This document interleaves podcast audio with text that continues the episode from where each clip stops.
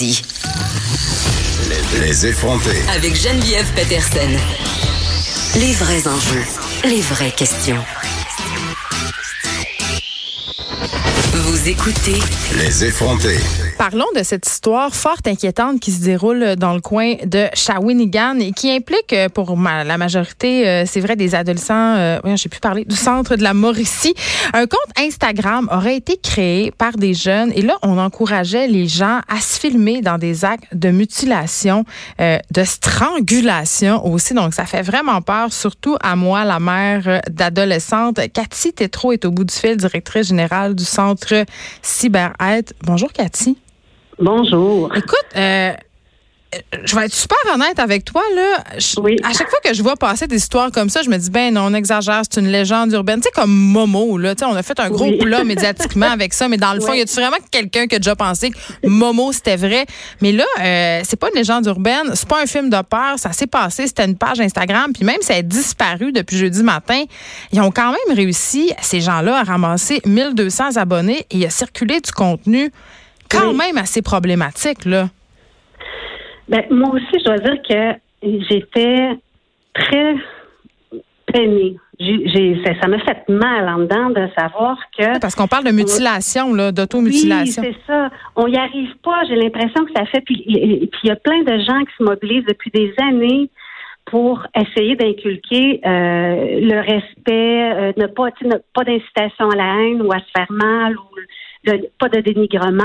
euh, puis là, on, on- on lit ça, puis on se dit, mais qu'est-ce qu'on, qu'est-ce qu'ils n'ont pas compris ou qu'est-ce que nous on n'a pas compris? Puis j'ai vraiment pensé à ça aujourd'hui, puis je Mm. me disais, c'est, c'est, est-ce que c'est l'espace public? Est-ce que c'est ce qu'ils voient ou la banalisation à quelque part dans dans plein de jeux ou dans plein de vidéos qui fait qu'à un moment donné ils sont moins sensibles? Est-ce, est-ce qu'ils ont besoin d'être stimulés plus fort qu'avant? Euh, Mm, mais attends, euh, je, je sais pas, là. Deux affaires là-dedans, Cathy. oui. Euh, Instagram a quand même mis au point un algorithme euh, pour faire le ménage, entre guillemets, sur les images qui font la promotion euh, de l'automutilation, des mutilations. Oui, Mais oui. je- je- faisons du millage ensemble, OK? Moi, j'ai une formation en sociologie et il y a un penseur très, très connu, un sociologue, un philosophe qui s'appelle David Le Breton, qui s'est longuement penché euh, sur la, la mutilation et l'automutilation chez les adolescents et ça sur toutes ses formes. Là. Même, euh, il, s'est intéressé au piercing, au tatou, Oui. euh, vraiment Oui, au, mais- oui, au, au comportement Oui. euh, justement de mutilation, d'automutilation à l'intérieur d'un groupe pour découvrir que pendant l'adolescence, euh, un, on a un sentiment d'appartenance très très élevé. Ça, on n'apprend pas ça aujourd'hui à ce micro là, Oui, mais quand oui, même oui. dans ce processus là, même si nous les adultes on ne le comprend pas, même si pour nous les adultes on trouve ça complètement, tu le dis, triste, révoltant, Oui. ça fait partie d'un phénomène d'identification et dans une société où on est en perte de sens de plus en plus, l'automutilation et la mutilation, ça peut nous prouver, un, qu'on est en vie, donc nous donner des sensations très fortes et deux, nous donner cette impression qu'on appartient à quelque chose. Donc, c'est une pente excessivement glissante, mais c'est la raison clinique euh, qu'avance David Le Breton pour expliquer la popularité, entre guillemets, de l'automutilation chez les adolescents et les raisons. Exactement. Parce que quand il y a des victimes d'agressions sexuelles ou de cyberagressions, de sexto, c'est ça aussi qu'elles vont faire. Oui, mais là, on est ailleurs. Non. Là, là c'était vraiment une page sur l'automutilation. Mais, mais oui, oui, mais c'est- ça qu'elles vont faire aussi. Elles vont s'automutiler. Il y en a certaines qui vont faire ça. Donc, c'est pas dans Mm. un contexte de d'appartenance à une gang. C'est vraiment dans un. Ça dépend. Puis c'est- souvent les personnes quand même qui sont plus vulnérables qui vont accepter de le faire. Ben, qui ont un plus grand sentiment d'appartenance aussi, qui veulent ça. Là, parce que Mais- dans le cas de la page euh, dont on parle, les jeunes se lançaient Oui. des défis, là. Mais oui, mais c'est ça.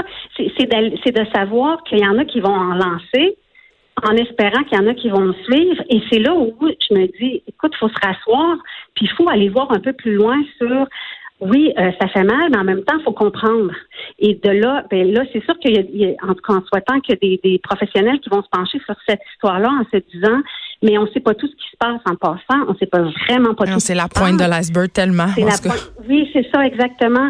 Puis, tu sais, là, on parle d'Instagram. Hein. Moi, je rencontre des parents. De, de- dans la semaine passée, il y a une maman qui me dit, moi, mon enfant, je vais lui laisser Instagram pour les photos, mais je laisse pas Facebook. Puis là, j'ai dit, oui, mais c'est la même chose.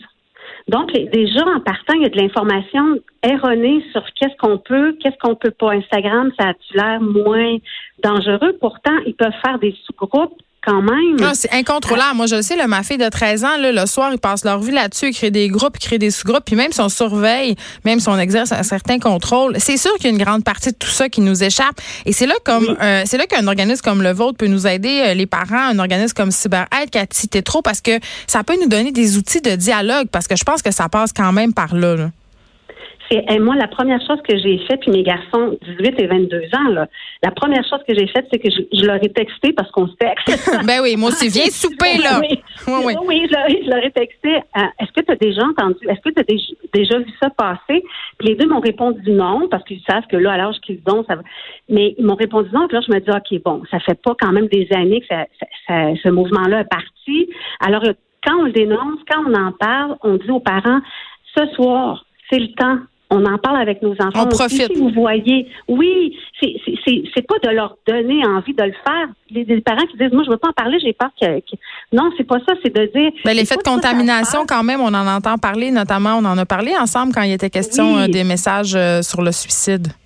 Oui, tout à fait, mais en même temps, en tant que parent, on entend parler de ça, puis on peut rester surpris. Les enfants peuvent dire, ben oui, j'ai été invité, mais ça me tentait pas d'y aller. Ok, mais là, qu'est-ce qui fait que l'enfant n'en parle pas à leurs parents en sachant que c'est pas bon, en sachant que non, il faut garder la euh, porte ouverte, c'est bien clair. Il faut garder la porte ouverte. Puis moi, moi, je dis souvent aux parents, dites là, si jamais il y a quelque chose qui arrive, t'embarques là-dedans, même là, je vais être très, très, très déçue, peut-être, mais je t'enlèverai pas le droit d'utilisation. Au contraire, je vais te faire confiance, puis je vais savoir que tu vas venir me voir si jamais tu vois ça passer, parce que les, les seuls qui ont vraiment, vraiment le, pouvoir, ce sont les parents. À quelque part, dire, c'est toi qui payes le ciel, c'est toi qui payes Internet, c'est ton enfant, tes valeurs. Mais tu sais, ce matin, j'ai trouvé ça grave. Moi, moi je, dois vous dire que, tu sais, je, mais je comprends des fois oui, je comprends des fois les photos, je comprends des fois qu'il y a envie de. Il y a des choses, il y a des choses que je comprends. Ça, ça commence à. Je trouve que ça commence à être un peu trop grave qu'il y ait autant de personnes qui aient vu ça. Qui oui, 1200 abonnés en très peu de temps. Mais on le sait, euh, il faut quand même relativiser euh, les affaires, euh, Madame Tétrault, quand même. Oui. les jeunes, ça va vite. tu sais, je veux dire, on peut augmenter le nombre d'abonnés assez vite. Là. Ah oui, oui, oui, oui. Je ne savais pas qu'ils l'ont tout fait. là. C'est pas ça. C'est pas ça. Puis il y a sûrement un enfant qui en a parlé vu que l'on le sait. Là. Ça, c'est sûr. Là. sinon, ce serait encore caché. Mais moi, ce que je veux dire, c'est de penser, tu sais, les challenges, là, il y en a eu des challenges. Il y en a plein, puis il y en a qui sont ben inoffensifs, le Ice Bucket Challenge. Puis sur TikTok aussi, qui est un réseau. Euh, oui, sur TikTok. Vraiment, là, ça ben oui. pas de bon sens. Tout, en tout cas, moi, je n'ai pas participé, mais il y en a beaucoup qui ont participé. Mais c'était inoffensif. Oui, c'était inoffensif. Alors le jugement, le jugement sur qu'est-ce que qui est drôle et sur qu'est-ce qui est vraiment euh, ben, dangereux pour la santé, pour la sécurité, aussi pour les jeunes qui sont plus vulnérables ou pour se faire accepter aussi. Tantôt, je parlais, je donnais une formation, puis je parlais de l'affirmation de soi développer l'affirmation de soi chez notre enfant qui se fait inviter dans toutes sortes d'affaires comme comment on fait pour être certain justement parce qu'on peut jamais là, je m'en rappelle là, des fois comme parents on a l'impression on a un sentiment de fausse sécurité. Tu on a l'impression que parce qu'on a discuté avec nos ados de différents enjeux euh, que parce que justement euh, on les a sensibilisés ben forcément ils vont dire non. Puis là je du coq à l'âme mais j'y avait fait une expérience assez traumatisante et c'était pointé dans un parc, tu toute la prévention qu'on fait avec nos enfants là euh, en allez-vous pas avec un étranger? Ben la moitié des enfants étaient partis quand même. Donc, c'est un peu la même affaire. Imaginez sur Internet, c'est sûr qu'ils vont y aller. Oui, ben là, sûr. Moi, là, je peux vous dire que ce sont les mêmes personnes dans le mm. monde réel que dans le monde virtuel. Auteur, victime, témoin, peu importe là. Si votre enfant est capable de s'affirmer, dans le fond, si vous trouvez que ses amis, ça va bien, si vous trouvez qu'il n'y a pas, l'école n'appelle pas parce qu'il n'y a pas de trouble de comportement violent ou de conflit, ben, en partant, ça vous dit que c'est une bonne personne, ça vous dit que même si elle, a l'invitation, mm. elle va être en mesure de, développer le jugement pour se retirer du groupe. C'est comme ça qu'il faut, faut s'assurer qu'il y a les bonnes compétences. Si on s'aperçoit que ça, tu sais, quand nos enfants vont ailleurs, puis on se fait dire Waouh, votre enfant est donc bien élevé, il a fait son lit, euh, il a ramassé ses mais Des fois, ça veut rien dire, là. Non, mais on, s'entend que c'est un exemple, c'est d'aller voir ça va si ça va bien un peu partout? Ben, l'enfant ne deviendra pas super vulnérable parce que c'est sur le web. Hmm. Il va garder ses mêmes forces et ses mêmes valeurs. Moi, c'est comme c'est sur ça qu'il faut se camper. Là. On en revient toujours à cette fameuse communication. Cathy Tétrault, directrice générale du Centre Cyberette. Merci. On se parlait de cette page Instagram. Je veux le rappeler, là, cette page-là, elle n'existe plus. OK? Paniquez pas. Elle a été fermée jeudi matin, mais quand même, elle comptait déjà 1200 abonnés et on se lançait des défis de mutilation, d'automutilation, de strangulation. Euh, vraiment euh, un phénomène qui est très, très, très inquiétant.